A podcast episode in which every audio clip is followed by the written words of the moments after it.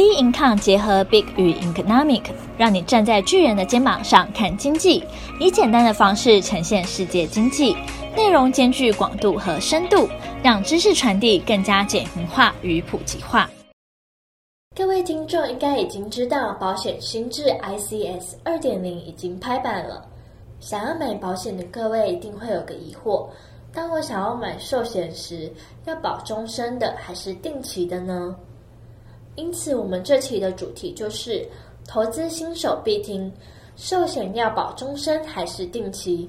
从保险 ICS 二点零新制来看就知道。人寿保险是针对身故或是全残时提供一次性的赔偿，通常被保人为家中的经济支柱。担心身故后家庭的经济状况会出现危机，期盼能有一笔资金可以帮家人渡过难关。依照保险期间分成终身寿险及定期寿险，那到底要保哪一种会比较好呢？首先，我们先来了解终身寿险。保险期间为终身，也称为保本的寿险。不管是身故或到达契约的规定年龄后，一定可以获得保险金。它不用像定期寿险一样担心身故时没有保到寿险，没办法获得理赔。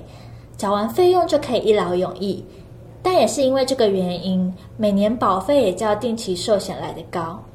而定期寿险在契约约定的期间内，给付死亡保险金。若当保险期间届满时，则契约的效力将会终止，是一种纯粹保障性质的保险。因此，相较于终身寿险，保险费最低廉。过去国人都有终身或是储蓄的保险观念。也就是付了保费一定要拿回来的这种概念，但近年来逐渐改变，而金管会为了配合国际监理规范调整，预计二零二六年正式采用国际保险资本标准 ICS 二点零，期待打造财务健全的保险公司。届时寿险业将有五大转变，第一个转变是。保单转型，由长年期保证利率保单转为短年期非一律到底的保单。第二点是投资策略改变，不能在股市、债市里杀进杀出，必须强调资产负债管理。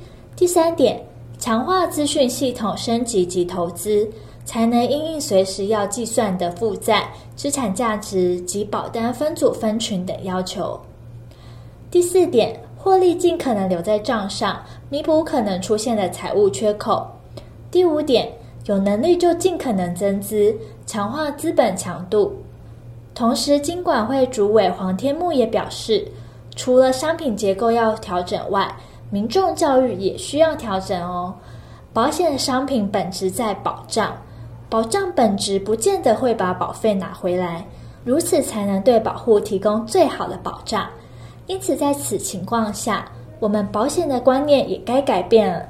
不要忘了，人寿保险最主要的目的，是因为怕家里经济支柱如果突然身故，使得家庭经济出现状况，而提前做了规划。因此，若依照这个观念来看，其实人寿保险应该就不用保到老年，而是透过价格较低廉的定期寿险规划。同时，可以把原本打算配置在终身寿险的资金，转移到其他更好的投资标的物，保留可灵活运用的现金。那各位听众对于寿险有没有比较了解了呢？投资新手看过来就到这边结束。你有任何的问题，有任何的想法，欢迎到我们的脸书专业以及 Instagram 与我们做交流。投资新手看过来，我们下周见。